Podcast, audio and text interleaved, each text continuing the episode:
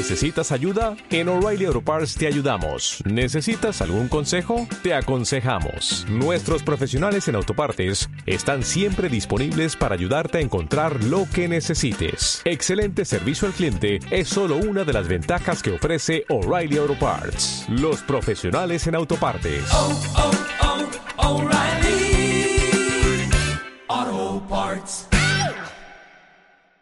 5G en México. Lo veíamos como de lejecitos, ¿no? Sabíamos que, creo que fue Toño el que nos vino a platicar hace unos meses que Telcel y AT&T estaban comenzando con las pruebas en México. Ahora dice la consultora IDC que aún a pesar de la cuarentena, aún a pesar del COVID, aún a pesar de la contingencia, a pesar de todo, los planes siguen adelante y podríamos tener aplicaciones comerciales incluso para el primer trimestre del 2021. Porque ellos aseguran desde IDC todo el asunto técnico de los planes no se ha debilitado. Sin embargo, lo que sí queda pendiente es el asunto de las licitaciones y que tengamos un marco regulatorio lo suficientemente sólido para dar licitaciones que sean claras en cuanto a bandas, pero también que se traduzcan en aplicaciones comerciales que van a ser pues, muy probablemente di distintas. Es una, muy nue es una nueva categoría totalmente distinta a lo que conocemos ahorita, ¿no? El 5G, esto es lo más importante, parece que sí se nos viene para 2021, primer trimestre. Yo creo que todavía es una visión bastante optimista, considerando que nos hace falta todo el marco normativo, pero la verdad sí me entusiasma que una consultora tan grande nos dé un panorama tan favorable a pesar del asunto de toda la contingencia, ¿no? La gente también yo la veo muy prendida, ¿no? El, el, el 5G, o sea, creo que lo platicamos aquí el año pasado y decíamos, sí, 5G para el 2023. O sea, Rodrigo decía como, sí, 2025 se nos, se nos va a venir. Y, y, y, parece que va a ser mucho más pronto de lo que habíamos previsto. ¿Cómo lo ves, Martín? ¿Estás emocionado? Estoy preocupado, Steve. Estoy ¿Por preocupado qué? por el tema de las antenas y cómo va a reaccionar nuestro país. Sí, ese es otro tema, sí. O sea, o sea yo, yo la verdad creo que si en países que creo que es para, yo considero como primer mundo, se pusieron todos locos. O sea, imagínate la desinformación que va, que va a venir. Y pues, y un comentario que, que hemos leído mucho y que se me hace muy válido es este tema de... En México todavía hay muchos con 3G. O sea, el 4G no está como totalmente estandarizado. Cada vez es más, eso es cierto, pero igual como que... Mm. No sé, como que llega el 5G, pero pues el 4G todavía no. Y el tema de las mm. velocidades. Sí que, que en, en, esos casos siento que damos un paso para adelante y cuatro para atrás muchas veces. Pero para mí, o sea, yo sé que no es el tema, pero a mí sí me preocupa mucho lo de las instalaciones de las antenas. Creo que creo que va a ser un caos. Pues en Mérida tienen un, un buen historial choncho con esto, ¿no, Toño? sí, sabía que ibas a sacar eso. Méridas que no, pobre. no, sí, eh, obviamente lo principal es, bueno, la el salto técnico eh, y todo lo que conlleva, pero pues por el lado de la instalación de infraestructura, pues sí, como dijo Martín, creo que fue en Londres, ¿no? Donde comenzaron Ajá. los primeros reportes de que se estaban quemando las antenas. Y, y tengo el, el, mismo pensamiento que Martín. Imagínense si allí en primer mundo, según pues pasó esto, ¿qué no va a pasar en México? Y pues bueno, el ejemplo está ahí en Mérida. Contexto es que era un video, ¿no, Steve? Era, pues, pues, o sea, no nada más el video, o sea, había mucha ah, gente. era un reportaje, sí es cierto. Bueno, Sí, era un reportaje sí. de una cadena local ahí en Yucatán que vecinos de una colonia estaban este, temerosos de, de la instalación de una antena. Ni siquiera era una antena 5G, era una antena, pero que decían que que no, que no querían que estuviera en la colonia porque por, lo- por la afectación de los rayos láser, cosas. perdón, neta, perdón. Pero bueno, el punto es que, pues, tomando esto de ejemplo, pues, ¿qué va a pasar cuando, cuando ya de verdad comience 5G? Pero dejando eso de lado, pues sí me emociona, obviamente, pues nueva tecnología, entonces pues, siempre es bienvenida y pues para probar, a ver qué tal. Según el, el Instituto Federal de Telecomunicaciones, eh, con corte al tercer trimestre del 2019, 77% de todo el tráfico de, de conexiones a Internet fue vía 4G, 22 fue vía 3G y cuando menos, menos del 1% fue a través de 2G. Y eso tiene que ver con el asunto del apagón que hubo de 2G, que Toño lo, lo, lo cubrió hace unos meses, ¿no? En el sitio. ¿Sí? Em, No me acuerdo de este tema. Ahora el... no me acuerdo, la verdad. El, ahora el 4G va mejor que nunca, al parecer. Eh, ese es un tema que le iba a dar Toño, pero Raúl ya está aquí para dárnoslo, supongo. Sí, si quieres, digo, no se importa.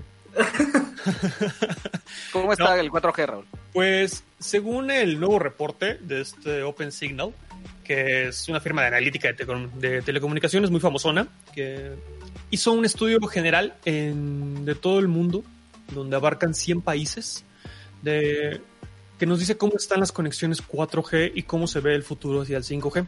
En el caso de Latinoamérica, por primera vez en todo este tiempo que se ha hecho el estudio por parte de OpenSignal, México pasa de la categoría buena a muy buena. Según los estudios de, de OpenSignal, el promedio de velocidad de 4G en México ha subido a 19.6 megabits por segundo, eh, la velocidad promedio de 4G con todas las los operadores. Eso mm, posiciona a México en el lugar 44 de 100, que es una buena posición porque siempre hemos estado en, como les digo, en la categoría buena, que es la que está por debajo de los puestos 50, 60 y demás. Sin embargo, no somos el mejor, el mejor país con conexión 4G de Latinoamérica. Este es Uruguay, que se mantiene en primer lugar, ha subido brutalmente, ha tenido un incremento de velocidad y mejor experiencia en 4G del 39% con respecto al primer trimestre del, del año anterior. A destacar, destacar que estas mediciones son del primer trimestre de 2020. En el caso de Uruguay, su velocidad media es de 20.3 megas por segundo. Entonces, eh, ahí vamos. Uruguay Pero- va súper bien, ¿no? O Sí, va súper cada, bien. vez- cada vez que hay un reporte de esto, siempre Uruguay va a la cabeza. Sí, sí, cañón. Uruguay Tiene es una top. infraestructura muy buena en telecomunicaciones. Sí, sí, sí. El punto Bueno. aquí, y lo que comentaba, es que, pues qué padre, ¿no? Que el 4G está mejorando, pero pues ya viene el 5G. Entonces va a pasar Sí. que, ya hasta cuándo, ¿no? Pero bueno. Oye, En fin. 44, o sea, eso nos ubica, ¿sabes si nos ubica mejor que, que como históricamente hemos estado? Es el mejor, la mejor posición que hemos tenido en la historia. Dentro Padre. del ranking de OpenSignal. Entonces Pues vamos. no vamos, no vamos tan mal, ¿no? No, de hecho no. No, y es que, bueno, no sé.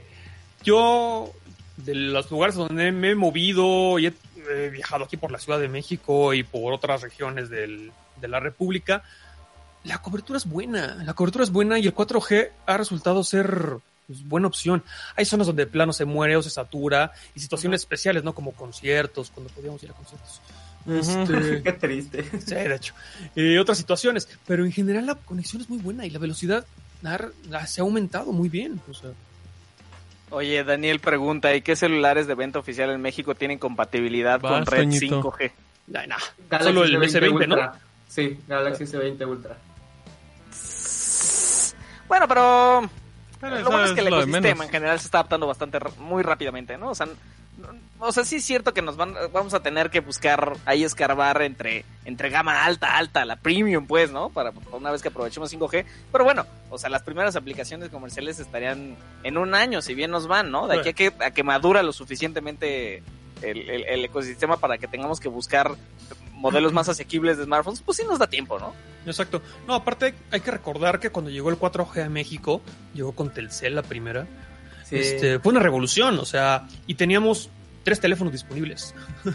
Entonces, así pasa, o sea, es una nueva tecnología, va llegando, se van acomodando las cosas. De hecho, cuando llegó el 4G, solo estaba disponible creo que en Polanco y, ya, en la Ciudad de México. Poco a poco se fue expandiendo otras zonas, pero pues bueno, es lo normal, o sea, va a ir pasando exactamente lo mismo con el 5G. El detalle de 5G es que pues están las dos tecnologías, que es la NSA y la SA. Eh, la SA fue la primera implementación que no ofrece la velocidad de 5G, es más como un 4G Plus que un 5G. El 4.7. verdadero 5G es el NSA. Y ese no sabemos si va a llegar ya disponible a México o nos van a meter primero el SA y a ver las compatibilidades, porque no es compatible con todos los modems y todas las redes. y yo digo que va a ser un caos. Oye, Leonardo dice algo bien raro. Dice, Total Play creo que ya ofrece 5G para internet a las casas, pero no sé bien cómo funciona. No, es- No. se está confundiendo con el, los 5 GHz del modem.